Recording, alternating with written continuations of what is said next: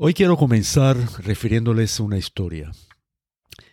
En el año 1996, siendo profesor catedrático de medicina preventiva en Panamá, fui testigo de un episodio histórico de fraude en las ciencias que ocurrió en Nigeria, África. Ocurría una epidemia brutal de meningitis en niños en una ciudad de este país llamada Kano. Se encontraban en este lugar funcionarios de la organización Médicos Sin Fronteras que atendían gratuitamente a los niños con medicamentos efectivos, pero la epidemia era tan grande que no se daban abasto. Se apareció entonces una empresa farmacéutica que comenzó a tratar a los niños con un medicamento llamado Trovan, sin eh, informarle a los padres que éste estaba en fase experimental, por lo que ni siquiera hubo de por medio ningún documento de conocimiento informado. Trataron 200 niños, a pesar de las advertencias y denuncias de médicos sin frontera. De estos, 11 murieron y 181 sufrieron lesiones graves como sordera, ceguera, parálisis, etc. ¿Les parece familiar esta historia? Pues la farmacéutica en mención era la super archipoderosa Pfizer. El final de la historia fue igualmente trágico. Nadie se encargó del pago o de la atención de los niños afectados, ni siquiera del sepelio de los muertos. Los padres se organizaron para demandar, pero al cabo de 15 años de lucha legal desigual, los padres recibieron una compensación muy inferior a lo que habían pedido inicialmente.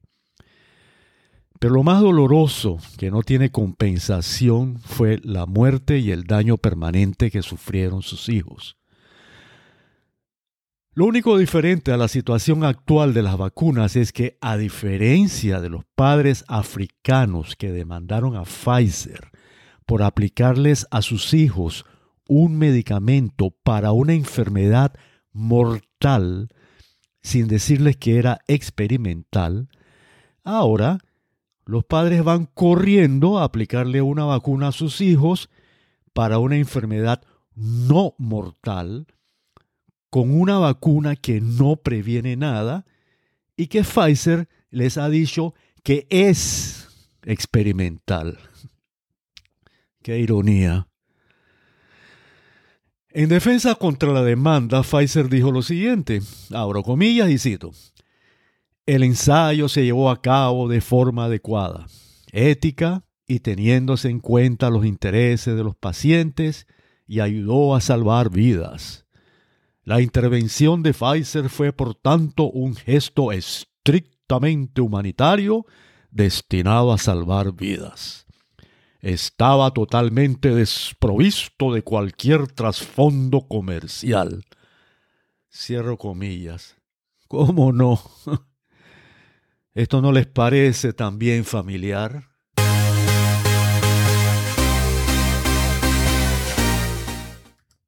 Debido al acrecentado ataque a nuestros niños en esa histeria de la vacunación, He considerado necesario repetir algunas cosas mencionadas en episodios anteriores y actualizar algunas otras sobre este tema tan sensitivo. Toda esta pandemia ha sido un proceso de desinformación caracterizada desde el principio por la creación del terror que llevó a la gente a aferrarse a la tabla de salvación como fue vendida la vacunación pero esta en sí ha sido la punta de lanza de lo que yo he denominado como el fraude científico más escandaloso en la historia de la humanidad. Desde el primer momento, el desarrollo del estudio clínico de las vacunas, cuyo resultado se sometería a la FDA para su aprobación como uso de emergencia, se caracterizó por gran cantidad de acciones fraudulentas que fueron denunciadas por testigos llamados eh, whistleblowers, ¿no? Significa, se traduce como soplón, como informante, como quiera. Recuerden que whistleblower es una figura legal en los Estados Unidos. y que describimos ampliamente en la carta anterior, la carta número 20. Luego, la interpretación de los datos, como también describimos en el episodio anterior, en el episodio 19, fue también fraudulenta. Aquí se violaron aspectos fundamentales de la epidemiología y la economía de la salud que son suficientes para invalidar la eficacia de la vacuna en todos sus aspectos. Todos estos errores fraudulentos se repitieron en la fase de investigación clínica y luego en la interpretación de los resultados sobre las vacunas dirigidas a niños y jóvenes. A esto ya nos referimos en episodios anteriores, pero que voy a enfatizar y actualizar en esta carta a mis alumnos. A continuación, el párrafo 1. Ya en el episodio 19 demostré la ausencia total de eficacia de las vacunas en niños, explicado en función del fraude cotidiano de las farmacéuticas realizado a través de la interpretación errónea del concepto de riesgo relativo y en la omisión del uso del riesgo absoluto y del otro indicador llamado NNT, que es el número necesario de vacunados para proteger a un niño. Bueno, todo esto lo expliqué matemáticamente y claramente en el episodio número 19, lo pueden buscar en mis podcasts. Durante mi docencia de casi 40 años intenté explicarle esto a mis alumnos, pero muchos o lo olvidaron o prefirieron seguir las aseveraciones de las farmacéuticas que sí conocen plenamente el fraude que realizan, no solo en la promoción de sus vacunas, sino también de sus medicamentos. En este párrafo de la carta de hoy describo lo relacionado al ensayo clínico que fue realizado por la empresa para determinar la seguridad de las vacunas que sería aplicada a nuestros hijos y nietos de 5 a 11 años, que fue igualmente caótico y que fue favorecida por la FDA con una autorización para uso como emergencia. A Pfizer le fue tan mal en su estudio para la aplicación de vacunas en adultos, tal como describí también en el episodio anterior, y le fue tan mal en el estudio para la vacunación de niños de 12 a 17 años, como describiré en la próxima sección, que esta solicitud la realizó en base a un ensayo de su vacuna de ARN mensajero en niños de 5 a 11 años, que intencionalmente lo hizo demasiado pequeño. Se utilizaron dos grupos para determinar la seguridad de la vacuna, eh, buscando efectos adversos. El primero fue de un grupo pequeño de 1.518 receptores de vacunas con 750 placebo, o sea, receptores de placebo. Aquí solo se registró la presentación en general de efectos adversos observados, que era eh, informado libremente por los padres de los niños, pero no iba más allá, sino simplemente lo que los padres interpretaban como efecto adverso. El segundo grupo fue otro grupo pequeño de 1.591 receptores de vacunas y 788 receptores de placebo Aquí sí, en este pequeño grupo se evaluó la presencia o no de efectos adversos específicos. O sea, se buscaba si producía miocarditis, pericarditis, anafilaxia, etc. El estudio fue además demasiado corto. Solo se dio un seguimiento durante dos meses, obviamente para ocultar los datos. Quiero destacar que en el estudio fueron incluidos niños que ya tenían inmunidad por haber tenido COVID previamente. Este sesgo ha sido obviado por aquellos que dicen que hay que seguir la ciencia. Los informes del ensayo indicaron que hubo cero muertes u hospitalizaciones e ingresos a unidades de cuidado intensivo, tanto en el grupo de control como vacunados de haberse realizado un estudio más completo, es muy posible, más completo y con más población eh, y por más tiempo, es muy posible que se hubieran, que hubieran aparecido casos de hospitalización, de ingresos a unidades de cuidados intensivos o muertes, como ocurrió con los ensayos en otros grupos más numerosos y con mayor tiempo de evaluación. Hay que considerar el riesgo cada vez creciente de efectos adversos en niños a medida que se exponen más a la vacuna, cosa que no se da, por ejemplo, con la vacuna de influenza. A pesar de que algunos argumentan que los efectos adversos son proporcionalmente bajos, podemos decir, primero, que sí se dan, como es aceptado por la misma CDC y registrado. Segundo, que hay un subreporte de estos. Por ejemplo, autores han demostrado que los efectos adversos fatales tienen un subregistro estimado un factor de 41. ¿Qué significa esto? Que el número que se encuentra, que se registra, se debe multiplicar por 41 para dar el número correcto. Otros estudios, sin, embargo, hablan también de un factor de 100, que es mucho peor todavía. Pero la muerte no es el único efecto adverso. Hay muchos otros que le arruinan la vida al niño. Algunos autores han estimado que la totalidad de los efectos adversos tienen un subreporte de un factor de 31. De nuevo, lo que se registra como efecto adverso que no produce muerte, eh, hay que multiplicarlo por 31 para dar el valor correcto. Ya habíamos presentado en episodios anteriores un estudio donde se analizó de manera retrospectiva el informe de VAERS. Recuerden que VAERS es el sistema de registro de la CDC sobre efectos adversos. Se hizo un análisis retrospectivo desde el 1 de enero de este año al 18 de junio.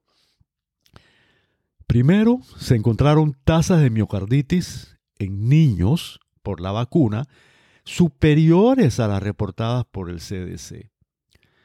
Luego, al hacer un análisis riesgo-beneficio, encontraron que en niños de 12 a 17 años que reciben su segunda dosis de vacuna de ARN mensajero, la tasa de riesgo de, efectos eh, coronarios adversos, como miocarditis, fue muchas veces mayor que en los hospitalizados por COVID-19 de esta edad.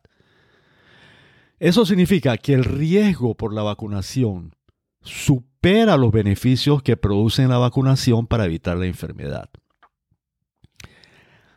Regresando al ensayo clínico eh, al que nos estamos refiriendo, sucedió que, dada la baja calidad y cantidad de datos en el estudio clínico para la vacuna de niños de 5 a 11 años, la FDA tuvo la desfachatez de vender su idea de la vacunación en este grupo de niños usando nada menos que un estudio que ellos llamaron de riesgo-beneficio mediante una modelación en computadora de varios escenarios. Por Dios, nada de la vida real, sino evaluado en un modelo de computadora que está sujeto a datos eh, eh, que, que, no son correctos muchas veces, etc. Cada escenario fue basado en varios supuestos, debido a que el estudio de Pfizer no mostraba datos útiles para la alimentación de modelos. Claro, era, eran muy pocos niños, muy pocas muestras por muy poco tiempo, así que usaron modelos de computadora para tomar las decisiones. Así entonces se recurrió a lo que se llama por ejemplo, puente inmunológico, que fue una de las cosas que hicieron. ¿En qué consiste esto? En tomar datos obtenidos en otro grupo de edad y aplicarlos al grupo de edad en estudio. Esto creó una enorme cantidad de sesgos. Por ejemplo, este eh, otro grupo de edad eran grupos de edades, de edades mayores, en donde los eh, efectos adversos que se pueden dar ahí son diferentes. Eh, sabemos que en niños más pequeños, jóvenes, los efectos adversos son más importantes y más frecuentes por razones de inmunidad. Debido a la tremenda incertidumbre, tanto en los datos de beneficios como de riesgos y el hecho de haber creado un modelo de computadora no de la vida real, es totalmente irresponsable utilizar los resultados de esto que por supuesto fueron favorecedores para la vacunación, para justificar la inoculación de una sustancia experimental en nuestros niños. A continuación, el párrafo 2. Ya anteriormente, el estudio y producción de las vacunas para niños de 12 a 15 años que se llevó a cabo en enero de 2021 había estado plagado de acciones fraudulentas que pueden ser fácilmente catalogadas como criminales. Aquí también, como ya vimos, la Pfizer podría ser culpable por acción y omisión, y tanto la FDA como la CDC podrían catalogarse como culpables por omisión. Bien, veamos esto un poco. Como presidente del Comité Senatorial de Seguridad Nacional y Asuntos Gubernamentales de los Estados Unidos, el senador republicano Ron Johnson ha estado recibiendo múltiples reportes sobre los efectos adversos de las vacunas. Ha estado en contacto con más de 2.000 personas, número este que ha ido creciendo rápidamente. Estos son, sin embargo, la minoría que se atreve a expresarse y que todo lo que quieren, según ellos mismos lo han expresado, es que no se les ridiculice y que se les crea. Pues es lo mínimo que, como ellos han dicho, los puede reconfortar en su sufrimiento diario por los efectos adversos que padecen después de vacunarse. Pues bien, en una conferencia de prensa convocada por el senador Johnson en junio de 2021, Stephanie de Garay presentó el caso de su hija Maddie de Garay, quien había participado como voluntaria en el ensayo de las vacunas COVID-19 de Pfizer para jóvenes de 12 a 15 años en Ohio. La niña, después de recibir la segunda dosis de la vacuna el 20 de enero de 2021, 24 horas después, según declaró la madre, y cito, abro comillas, 24 horas después, según declaró la madre, eh, desarrolló un fuerte dolor abdominal y torácico. Tenía dolorosas descargas eléctricas en el cuello y la columna vertebral que la obligaban a caminar encurvada. Tenía un dolor intenso en los dedos de las manos y de los pies. Cierro comillas. Según le indicaron eh, a la madre, esta llevó a su hija al cuarto de urgencia y después de revisarla la mandaron a casa con el diagnóstico de efecto adverso al encuentro inicial con la vacuna. Este fue el diagnóstico ese, día. Durante cinco meses tuvo ocho visitas a, a, urgencias. Sus síntomas, tanto de dolor como neurológicos, fueron empeorando considerablemente. Incluso tuvo convulsiones constantes y actualmente está en cama con sonda nasogástrica para poder alimentarse. No puede moverse. Esto es doloroso. Sin embargo, podría ser considerado como un riesgo producto de la acción de ofrecerse como voluntaria en la fase clínica, o sea, una acción heroica. Sin embargo, además de que se obvió la realización previa de ensayos en animales, como ya se sabe, yendo directamente a humanos, lo más condenable es que el incidente en los registros del ensayo no se incluyeron las graves lesiones de Maddie, sino que se clasificó, ¿saben cómo? Como cólico abdominal. Este fue el efecto adverso registrado. Además de esto, también es condenable que Pfizer no llegó a ocuparse más de Maddie, dejándola a su suerte. O sea que a estas empresas le importa un bledo los héroes que encima los ayudan a, ganar billones de dólares. Durante esos cinco meses, los médicos que la vieron por instancia de su familia insistieron en decir que sufría de un trastorno neurológico funcional debido a su ansiedad. Incluso intentaron hospitalizarla en un psiquiátrico. Al cabo de cinco meses lograron encontrar un médico decente que le ordenó una resonancia magnética del cerebro y los exámenes de sangre correspondientes con lo que se determinaron sus lesiones. Pero esto no fue todo, sino que tanto la madre de Maddie como los otros afectados han denunciado que han sido objetos de obstrucción, encubrimiento, intimidación, negativa a recoger sus datos y completo rechazo. Esto lo cito de, propias palabras de los afectados. Todo esto se ha sabido, pues han ido surgiendo numerosos grupos afectados que han ido creciendo y se han venido organizando y que además viven en los Estados Unidos, donde aún existen autoridades de alta jerarquía, como el senador Johnson, que los ayudan y apoyan.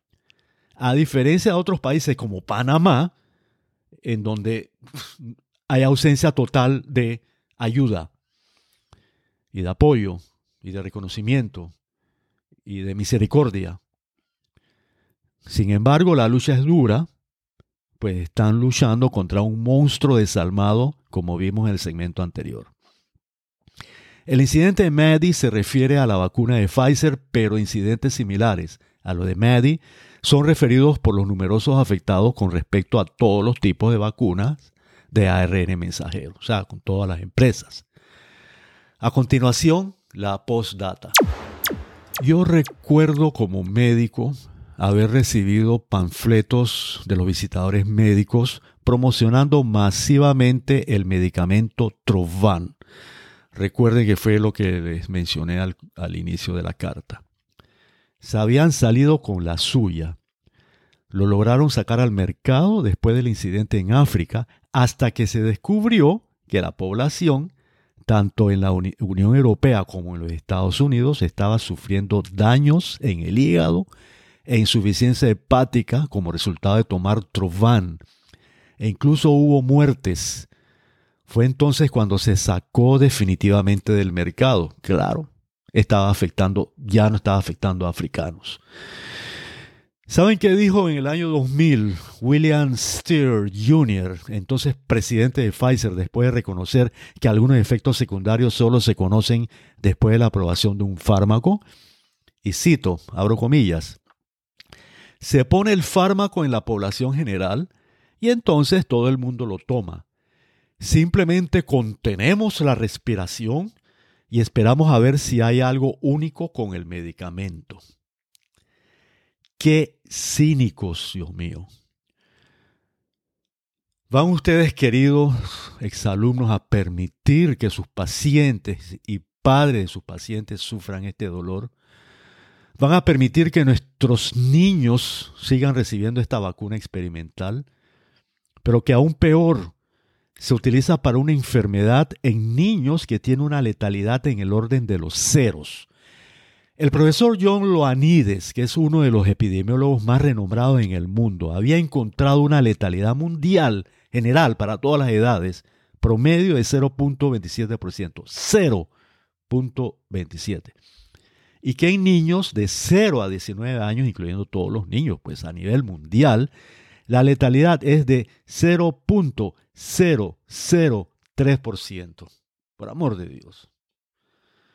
Una enfermedad con una bajísima letalidad. Numerosos estudios se han realizado sobre mortalidad. Uno de los más importantes, por provenir de universidades prestigiosas del mundo, como de Londres, de Liverpool, de Bristol y de York, mostraron que el riesgo absoluto, eso ya habla de mortalidad, el riesgo absoluto de muerte por COVID-19 en niños y jóvenes es aproximadamente 2 en un millón. Los jóvenes con mayor riesgo son aquellos con múltiples problemas de salud y discapacidades complejas como diabetes, asma y enfermedades cardiovasculares.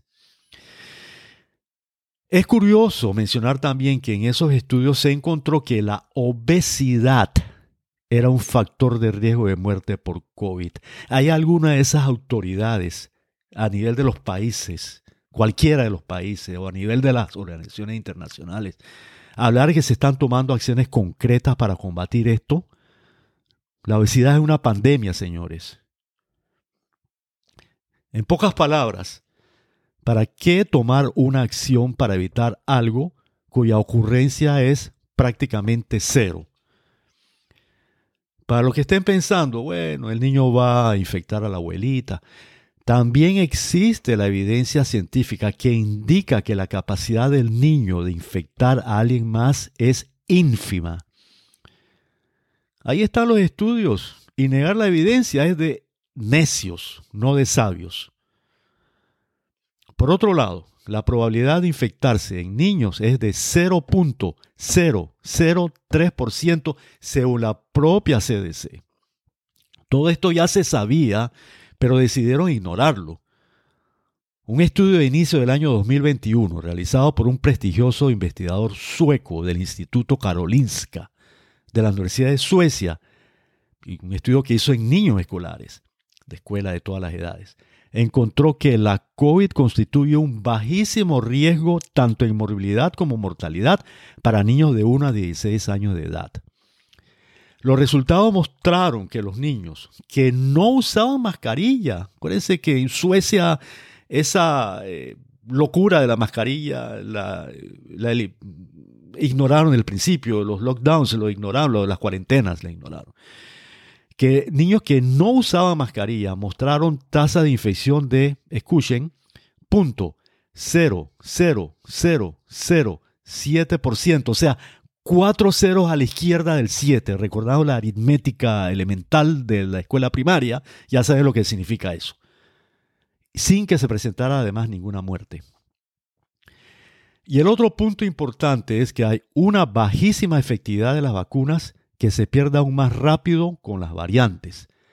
La vacuna está expirada, señores, y además tiene corta duración de su efecto protector si es que lo tiene. Le pido a mis alumnos que reflexionen, que orienten debidamente a los padres y a los padres que escuchan esto les suplico que también reflexionen y no expongan a sus hijos a algo que les va a producir un dolor profundo, tanto a ustedes como a sus hijos. Les agradezco profundamente su atención y si Dios lo permite, les estaré escribiendo muy pronto una nueva carta. Atentamente, Esteban Morales Van Cuartel.